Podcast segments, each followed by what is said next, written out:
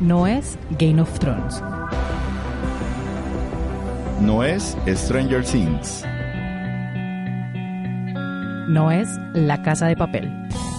Es Tiempo de Series, el programa. Bienvenidos.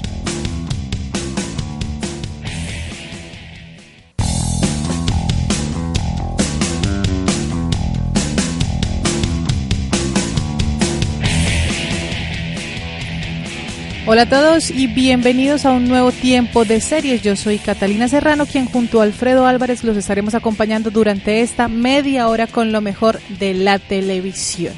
Regresamos después de una semana y pues traemos mucha información en este nuevo capítulo de Tiempo de Series, el programa. Hola Alfredo. Hola Cata, buenas tardes para ti, para toda la audiencia de Tiempo de Series y de Estación V y qué falta nos hacía estar aquí nuevamente después de una semana de receso. Así es. Pero aquí estamos con muchísima información sobre el mundo de la televisión y en particular del formato de las series que tanto nos gustan. Así es, entonces, sin más preámbulos, porque tenemos mucha información, vámonos de una a maratonear.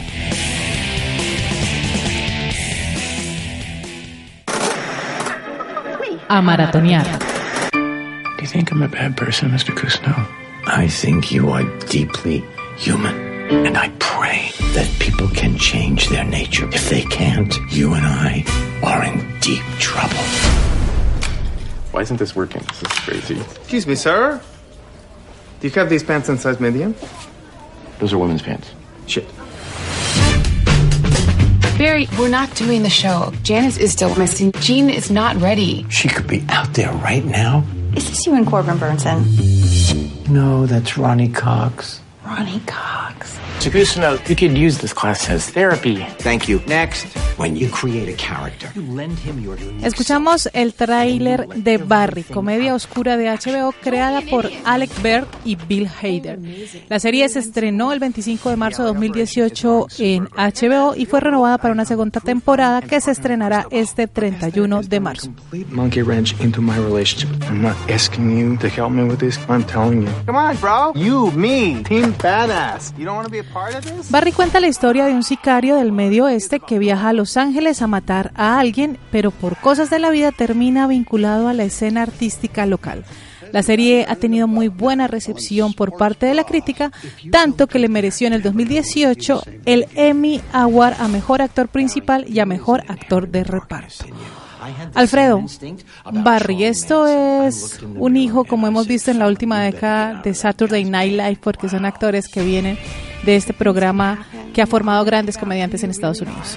Sí, estos actores eh, y en general el talento artístico de Saturday Night Live, el legendario programa de entretenimiento nocturno de los fines de semana en Estados Unidos, se han ido ganando un espacio en la industria de la televisión de ficción.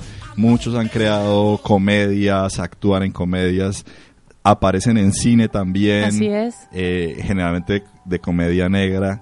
Eh, son productores, por ejemplo, Tina Fey es una productora de cine, productora de televisión, ha producido comedias de televisión también. Y es una propuesta de humor muy interesante que me parece que ha refrescado, la escena, el, el formato de la comedia, porque ya no son sitcoms clásicas, sino que son más una comedia adulta, una comedia llena de mucho, de mucha eh, sátira, si se quiere también. Y con situaciones como absurdas a través de, como con la ironía, eh, haciendo crítica, eh, pues sobre todo en ese momento que Estados Unidos tiene una situación política bastante cosas aparentemente absurdas, como por ejemplo el plot de Unbreakable Kimmy Smith, que parece absurdo, pero realmente es una metáfora más de, de, los cambios en, en, la política en Estados Unidos. Y el papel de la mujer en, este, en esta época. De la, cultura popular también, burlándose un poco de todo eso. Y me parece que en Barry también se burlan un poco de eso, se burlan como de de el, el, la persona aparentemente buena, de la persona aparentemente tonta que resulta siendo un asesino a sueldo. Esta es una de las series que pues nos tiene acostumbrados desde hace ya un buen tiempo HBO, ¿no? Es una serie que hace parte de su prime time, por decirlo de alguna forma, que son los domingos donde se estrenan estas comedias. Tú eres muy seguidor de las comedias de HBO, entre esas Beat, Siglo Valley y ahora pues Barry. Yo soy muy seguidor de comedias en general. Mm, eh, para mi gusto prefiero las sitcom pero también veo comedia que no se ubica dentro de este formato, como Barry, por ejemplo. Y este es un programa que está dentro de la barra de comedias de domingos en la noche de HBO, que ellos han venido implementando hace ya varios años. De hecho, la comedia más importante de, de HBO es Beef, que tiene ya seis, Seis, siete siete temporadas. años al aire. Este año termina, de ella hablaremos en algún futuro capítulo de, de tiempo de series. Y dentro de, ese, dentro de esa propuesta han creado diferentes formatos que son comedia más eh, de sátira, si se quiere, comedia negra, como ya dijimos, nada de sitcom, ellos no le apuestan al sitcom, a la comedia tradicional, sino es una comedia más oscura, más adulta, más ácida, si se quiere también, más irreverente también. Eh, y ya eh, eh, es una propuesta que, que digamos que hace parte de la parrilla, especialmente de los domingos de HBO. Yo diría un poco para refrescar los dramas densos de HBO. Generalmente estas comedias están después de programas tipo Westworld, tipo Game of Thrones. Big Little Lies. Y entonces son los programas que HBO programa a las 10 de la noche, 11 de la noche. para que la gente se vaya a dormir más tranquila. Sí, no tan ahora, yo estresada. No sé si uno se va a ir a dormir tranquilo con, con Barry. Con un asesino en serie que Pero trabaja en un no, teatro. La verdad es que sí, es una com- a mí me gusta mucho. Para el que le guste ese tipo de comedia, es una excelente propuesta. Además, es lo que yo diría una comedia inteligente, porque realmente no cae en el, en el gap tradicional, sino que. Los que- diálogos. que implica un poquito más de esfuerzo por parte del televidente. Pero además, son verdaderas eh, clases magistrales de actuación. Yo creo que lo que tienen no solamente son guiones muy inteligentes, sino además unas actuaciones impresionantes. Los mejores actores de la comedia están en estas comedias tipo Barry o tipo Beat, por ejemplo. Eh, Henry Winkler es tal vez uno de los actores más legendarios también en Estados Unidos que regresa a la televisión. Este es el tradicional o el conocido, famosísimo Fonzie. Sí, es un, es un actor de comedia eh, legendario en Estados Unidos y, y- y HBO lo ha traído para esta comedia en un papel de reparto, pero que se termina robando el show, porque es el maestro de, de actuación, el maestro de actuación de Barry. Y, y realmente es divertísimo el personaje, tanto que como ya dijiste se ganó el premio Emmy el año pasado. Este actor, pues, es, es, como ya lo mencionábamos, es un actor clásico y legendario de cine y televisión en Estados Unidos y pues su papel más recordado tal vez es Fonzie y también pues ha estado en, en Maestro, el Maestro del Luchador, mucha comedia, eh, Días Felices, El Aguador, muchas comedias y muchas series de los años 80 y 90 Sí. tal vez. Entonces es una gran propuesta que regresa en esta, esta, esta, esta es una temporada de estrenos importantísima en HBO Cata, que inicia la próxima semana. Nosotros nos estamos adelantando un poco porque vamos a hablar en este capítulo de Barry, pero la otra semana vamos a hablar de VIP, que son los dos programas que se estrenan el mismo día, que es el domingo 31 de marzo, una a las 10 de la noche, la otra a las 10 y media. Una apuesta importantísima. Sí, y son el preámbulo del estreno más importante de HBO, que es el del que viene ahorita el 14 de abril, que es Game of Game of, Thrones. Thrones. Pero VIP también es importante, es que de alguna manera Barry está rem- eh, va a reemplazar el espacio que va a dejar VIP porque VIP termina ahora.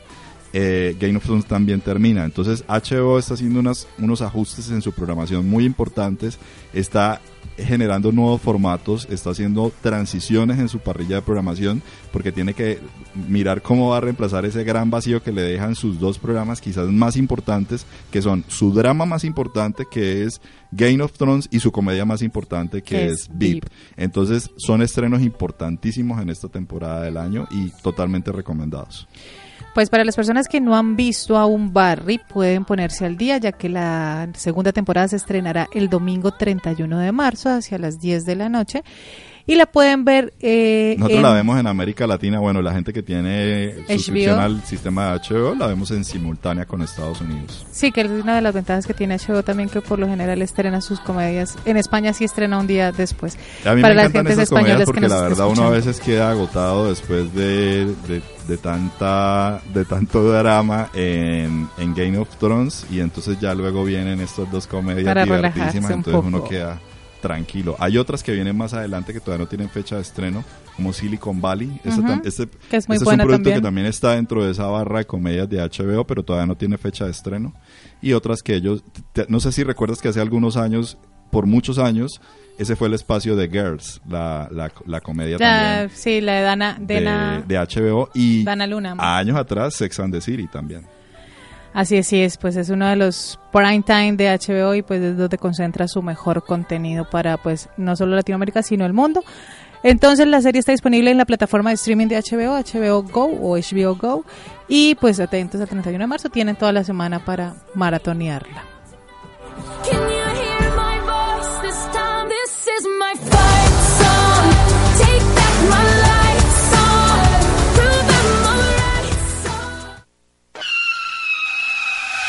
Plot Twist.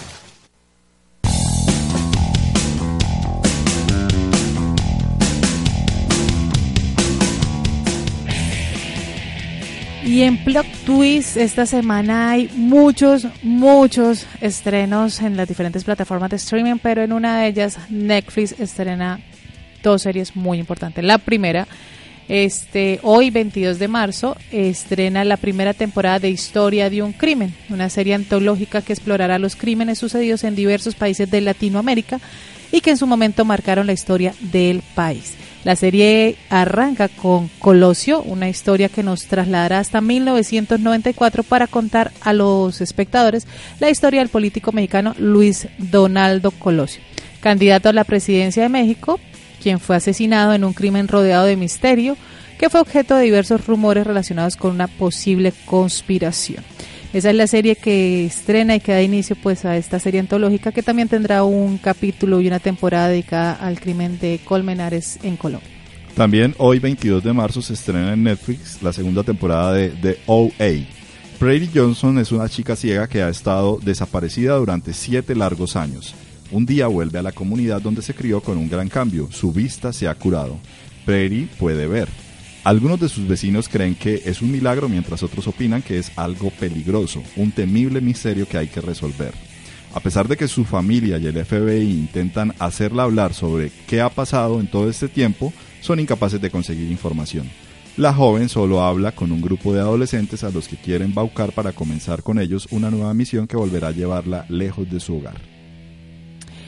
En el 2019 ha sido un buen año para las producciones originales de Netflix que cada semana trae un estreno nuevo. Es por eso que en lo que va de este 2019, este primer trimestre, ya han salido como las listas de las principales series que uno no puede dejar de ver. Es por eso que hoy en este plot twist les voy a comentar de tres que están disponibles en la plataforma y que pues los críticos y los seguidores las recomiendan. La primera es Sex Education, protagonizada por Gillian Anderson y Asap Butterfly, que en la ficción interpretan a la divertida terapeuta sexual John Milbord y a su hijo adolescente Otis, respectivamente. Este es un chico que por coincidencias de la vida termina convirtiéndose en el colegio como el asesor sexual de sus compañeros. La otra serie también que ha llamado la atención de la crítica y de los seguidores de Netflix es Dirty John, que está basada en un caso real en el que en el de Debra, una exitosa decoradora de interiores que cae redonda en las garras de un tipo buen mozo y aparentemente buena persona, pero que lleva a cuestas muchos secretos y mentiras. La serie está protagonizada por la famosísima Connie Brighton y el famosísimo Eric Bana. También está disponible en Netflix, es una sola temporada y son ocho capítulos. Y finalmente, un reality y a las personas que les gusta ordenar este reality de la Marie Kondo, esta japonesa que ayuda a diferentes personas a ordenar y a reorganizar sus hogares, pues está disponible en Netflix y dio mucho de qué hablar en los primeros meses del año. Y el próximo 25 de marzo se estrena en History Channel la segunda temporada de Nightfall, el proyecto creado por Don Hanfield, productor de Matar al Mensajero, y Richard Rainer, autor de la novela Colgados en Los Ángeles, narra la historia de los misteriosos y verídicos hechos protagonizados por los Caballeros Templarios, los caballeros de élite de las Cruzadas. La serie explora con profundidad los grandes secretos que los templarios protegían y cuentan una historia de fe, lealtad y hermandad que gira en torno a los oscuros acontecimientos que llevaron a la persecución y muerte en la hoguera de los caballeros templarios en un viernes 13 de 1307. Por eso es que el viernes 13 tiene tanta, tanta mística, tanto misterio. una infame fecha que ha quedado marcada en el imaginario popular por más de 700 años como sinónimo de mala suerte. Nightfall es una serie producida por el actor Jeremy Renner, a quien conocemos más por Los Vengadores, Ah, ok. desarrollada por A&E Studios para History Channel. Y es una ficción que cuenta con una primera temporada de 10 episodios en los que Renner también participa como actor. Nightfall es una serie de contenido original de A&E y History Channel que se suma a producciones como Vikingos o La Biblia. Aquí se podrá ver entonces por History Channel esta serie, que, Sí. que desde Genius empezó a hacer series de ficción. ¿no? Eh, en, en el caso de Nat Geo, que es como su competencia. Sí. Estos canales han incursionado también en las ficciones y les ha ido muy bien porque hay un nicho que le gusta mucho la serie histórica, como, y basada en personajes. como esas series que, que integran el documental con la ficción. Estas son totalmente de ficción, pero tienen un nicho importantísimo en el Y mundo. una base histórica importantísima. Y, y bueno, ya, ya hay muchas eh, series exitosas que se vienen haciendo desde, desde hace varios años para satisfacer los intereses de ese nicho.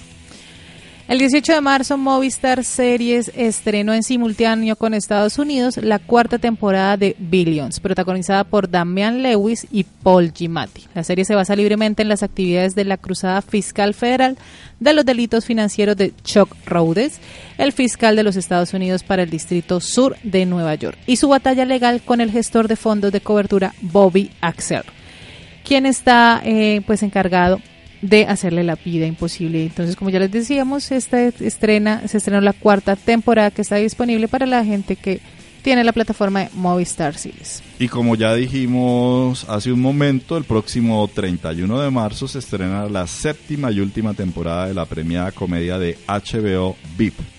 Muy cerquita de la Casa Blanca, VIP nos mete de lleno en la vida de Selina Meyer, interpretada por Julia Louis Dreyfus, la inolvidable Elaine Baines de Seinfeld. O sea, no es cualquier actriz No, de comedia. nadie. Y además se ha ganado una- como sí. cuatro veces seguidas el, el Emmy por este personaje. Una senadora que acepta el cargo de vicepresidenta de los Estados Unidos solo para descubrir que el puesto no es ni mucho menos lo que ella tenía en mente. Con Armando Lanucci y Simon Bladwell como showrunners, VIP se ambienta en Washington, D.C. y cuenta además con Anna Chlumsky, que encarna a Anna, la jefa de gabinete de Selina, Tony Hale de Arrested Development, que hace de su mano derecha, y Sue Bradshaw de Star Trek, su ayudante junto a Ray Scott, Timothy Simmons y Matt Walsh. Sin duda, VIP es uno de los estrenos más esperados del año en HBO. La comedia más esperada del año en HBO y el drama más esperado del año en HBO es Game of Thrones. Así es, y pues de esta forma terminamos nuestros plot twists. Ahí tienen muchas series para que se agenden y, por qué no, empiecen a maratonear este fin de semana. Si tienes comentarios o preguntas para nuestro programa, encuéntranos en Twitter e Instagram como arroba alfredhit y arroba cats de chocolate. O si prefieres, síguenos en nuestra fanpage Tiempo de Series by Cax en Facebook. Flashback.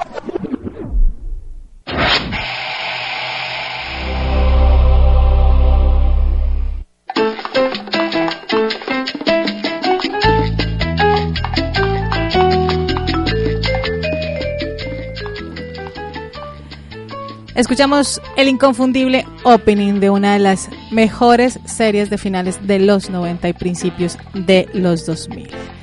Para quienes no lo conocen, estamos hablando de Sex and the City, una de las series que en su momento fue muy revolucionaria porque puso a las mujeres a hablar de temas que tal vez no hablaban en ese momento en la televisión. Protagonizada por Sarah Jessica Parker, Kim Cattrall, Christian Davis y Cynthia Nixon, esta producción de HBO fue una de las mejores series, como ya lo mencionábamos, de esa época y estaba basada en el libro, en la parte del libro del mismo nombre escrito por la periodista Candan Bushell de 1997, donde se recopilan algunas de las columnas de esta publicadas en el New York Observer. Y para hablar de Sex and the City hemos invitado a María Juliana Vélez, comunicadora social y fan de Sex and the City. Este año, después de, no sé, por lo menos unos 8 o 9 años, eh, decidí volverle a dar una mirada a la serie de Sex and the City. Estaba curiosa de ver cómo la leería hoy en día, una serie que comenzó hace 20 años, si no estoy mal, eh, que tomó 6 temporadas y que um, en su momento fue considerada como supremamente revolucionaria. Y me preguntaba si hoy en día sería vista como revolucionaria. Efectivamente el primer capítulo fue un choque porque um, es sorprendente ver una serie donde todas las mujeres son ricas, donde todas son muy blancas, muy rubias, eh, en una época en, en, en, la que estamos ya más acostumbrados a ver personajes que no son ricos, que no son blancos y rubios y donde no es políticamente correcto presentar solamente este tipo de personajes. Pero ya en el segundo capítulo había el personaje de Carrie que empezaba a presentarse como mucho más antihéroe y fue ahí que me di cuenta de qué era lo que me parecía interesante de la serie en su momento y es esta idea de, de, mujeres que se atreven a hablar en televisión de cosas en las que en los noventas muchas mujeres incluso no hablaban entre ellas. Y eso me parecía fascinante, me parecía, me encantaban las conversaciones, me encantaba sobre todo el sentido del humor de Carrie. Y la primera y la segunda temporada eran hermosas porque el personaje de Carrie le hablaba al espectador.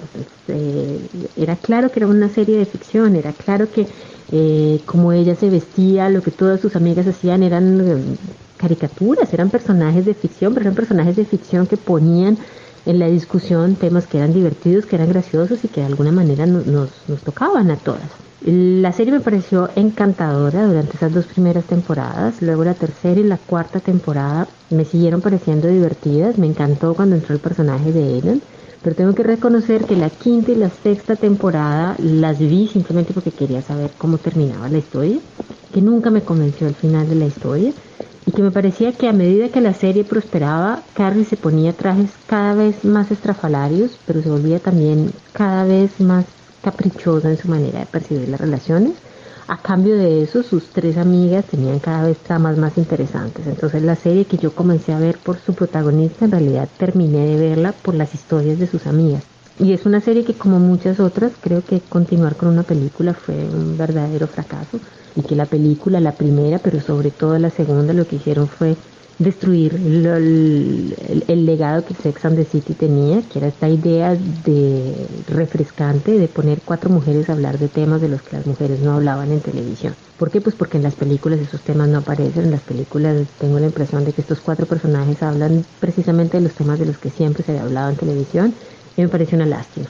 Sin embargo, sigo creyendo que en su momento Sex and the City fue una serie revolucionaria, absolutamente revolucionaria. Eh, sigo creyendo que Patricia Field, que era quien hacía el diseño de vestuario, eh, fue una mujer absolutamente lista y que lo, la manera en la que están pensadas, la manera, los vestidos de los cuatro personajes es fantástica. Y creo que hay que mirar la serie hoy en día con... Um, con los ojos que uno tenía en los noventas, no con los ojos de hoy en día. La serie empezó a finales de los noventas y hay que leerla como una serie a finales de los noventa. Y desde esa manera, desde esa perspectiva es súper interesante porque, porque uno ve lo que, lo que era revolucionario en ese momento. Y eso la hace un documento interesantísimo para entender esos años.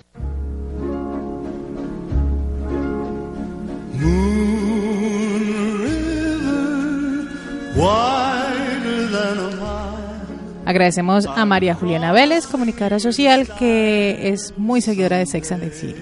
Alfredo, ¿qué opinas de lo que dice María Juliana en su intervención? Totalmente de acuerdo. Eh, yo también eh, me identifiqué mucho más con las primeras temporadas de Sex and the City y a mí lo que más me gustó de Sex and the City fue que, así como ocurrió esta semana con One Day at a Time, yo siento que Sex and the City se acabó cuando se tenía que acabar. Eh, nunca olvido una entrevista que dio eh, Sarah Jessica Parker cuando anunció HBO que la serie se acababa y ella señaló lo siguiente y es que eh, Sex and the City se acaba porque si seguía al aire ya dejaba de ser una comedia y se convertiría en un drama y que ellos no querían que se convirtiera en un drama que querían que se mantuviera como nació la serie como fue una comedia. Y a mí eso me pareció una decisión inteligente. inteligente. Uh -huh. Y es que la serie fue divertida hasta el final, si bien como dice María Juliana, eh, el formato poco, cambió un el poquito, formato ¿no? fue transformándose, pero pues creo que también tenía que ver con, con lo que iba pasando con los personajes. Eh, pero también es totalmente cierto lo que dice María Juliana Vélez y es que tal vez 20 años después sería una serie que, que no sería viable porque eh, digamos muchas de las cosas que que se hacían allí eran eh, lo que hoy sería visto como políticamente incorrecto. Entonces, Que en su momento fue revolucionario por, por los temas que, porque se pusieron sobre la mesa los temas de los que las mujeres hablaban, como decía ella, en los almuerzos, en los desayunos, eh, las inquietudes de la vida, de una vida sexual responsable y de, y de hacerse dueñas como de su cuerpo. En ese momento, pues, hay que verla como una serie revolucionaria en el momento En en, su el momento. que surgió. Eh, pero hoy en día sería visto como algo superfluo tal vez, como algo banal, muchas de las cosas que hacían estos personajes y de las motivaciones que tenían. Así es. Y también otra de la, pues, el, como tú mencionas, a mí, yo también creo que la serie terminó muy bien. Al final, las dos películas sí fueron un despropósito. Fue ya. un- innecesarias. Eran innecesarias. Hay cosas Tal que son innecesarias en la industria. Tal vez como darle un poco de Un- nostalgia. otra, otra de las buenas decisiones que, que ha tomado HBO recientemente es no hacer una tercera película porque ha habido dificultad para que se pongan de acuerdo las actrices y ellos sí lo tienen clarísimo, es que si no está el reparto original, No lo van a hacer. no lo van a hacer. Y es- eso me parece una muy buena decisión. Sí, sí, sí, no, no, no. Además, de verdad, no es necesaria una tercera parte. Nos encanta verlas, nos encanta repetirnoslas una y otra vez. Pues en mi caso, es una de mis series favoritas. Pero las películas sí no distorsionaron todo el final y pues como la esencia de lo que era la serie. Sex and the City, hay una página que se llama retrofilms.com algo, la, la estuvieron recomendándolo hace poco eh, por una de las emisoras nacionales y ahí es posible que se pueda conseguir. Hace algunos años el canal TVS pasaba algunos capítulos y hasta en maratón por si qui- quisieran verla, repetírsela Hasta hace o de poco se podía ver en, en, en TBS los fines de semana en la noche. Siempre ha sido unas, es una de esas series que nunca han dejado de, de como emitir. los Simpsons de TVS, más o menos. Nunca han dejado de emitir. Sometimes I feel like throwing my hands up in the air. I know Y la canción que estamos escuchando al fondo se llama You Got the Love de The Source featuring Candy Staton y es una canción que eh, muchos fans recuerdan como la canción con la cual finalizó Sex and the City en el año 2004. Curiosamente esta, esta canción es una canción que ha tenido muchas versiones. La versión original es de los años 80, luego tuvo un, un mix en, en los años 90 con The Source, que es la que pusieron en el final de Sex and the City en el año 2004. Y es la que dio cierre a la, a la, a la serie Sex and the City. Además que una de las particularidades del final de la temporada y del final de la serie de Sex and the City es que por fin en el último capítulo, en los últimos minutos, conocemos el nombre de Vic, el gran amor de Scar. Entonces con este, eh, con esta clásica serie icónica Sex and the City terminamos Flashback y terminamos Tiempo de Series. Gracias por acompañarnos en la asistencia técnica. Nos acompañó Julián Cala y en la producción y dirección Alfredo Álvarez y quien les habla Catalina Serrano. Nos encontramos dentro de ocho días para seguir hablando de series. Chao.